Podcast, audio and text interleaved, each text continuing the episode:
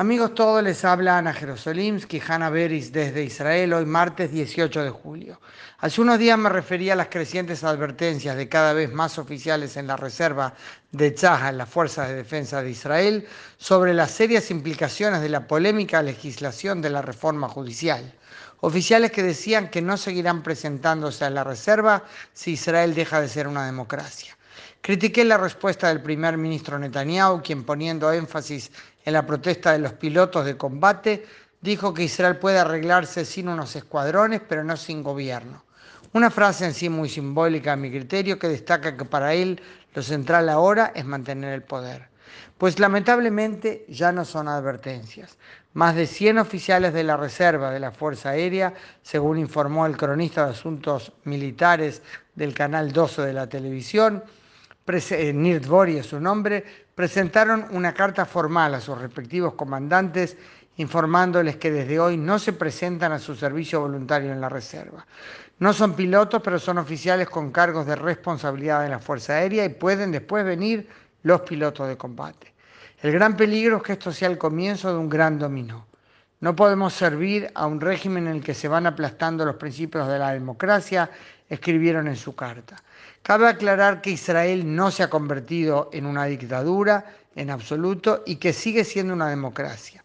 Pero la situación comenzaría a cambiar gradualmente si se aprueban las leyes que el gobierno está tratando de promover, que de hecho dejarían poder casi ilimitado en manos del Ejecutivo, sin suficiente posibilidad de controlarlo y limitarlo. Y es contra eso que advierten tanto los oficiales en la reserva como los manifestantes que hoy colmaron las calles, los manifestantes que salen a las calles desde hace ya 29 semanas y los médicos que mañana estarán dos horas de huelga. Sin duda el tema es muy polémico. Hoy el ministro de Defensa, Yoav Gallant, declaró que Israel precisa a todos sus soldados y oficiales, a todas las unidades, para preservar la seguridad de Israel. A mi criterio no fue solo un llamado a los reservistas a no usar su servicio en Tzal como arma en la discusión actual, sino también una respuesta un tanto indirecta, pero no totalmente, al primer ministro, dando a entender que no, que Israel no puede prescindir de unos escuadrones. Pocas horas antes, el comandante jefe del ejército, teniente general Herzi Alevi, declaró ante la Comisión de Seguridad de la Knesset que todo aquel que llama a no presentarse a su servicio de reserva perjudica a las fuerzas de defensa de Israel y a la seguridad nacional. Ambos tienen razón. Es muy polémico el llamado a no presentarse al servicio voluntario de la Reserva por las discrepancias con la legislación en proceso.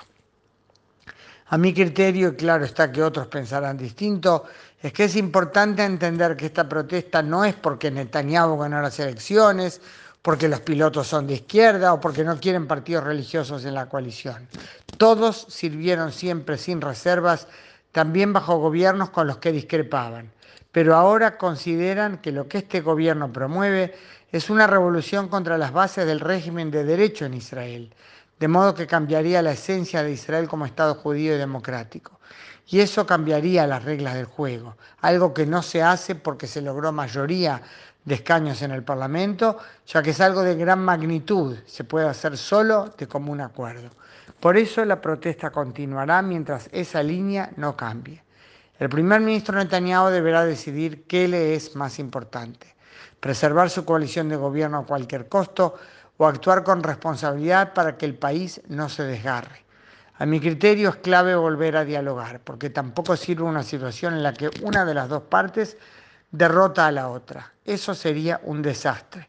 Hay que hallar una solución negociada que no renuncie a ningún parámetro de democracia pero sí puede regularizar algunos aspectos del trabajo de la Suprema Corte de Justicia que están en el ojo de la tormenta, porque hay cosas que corregir, sí cosas que corregir, pero eso no puede dar legitimidad a destruir la democracia de Israel.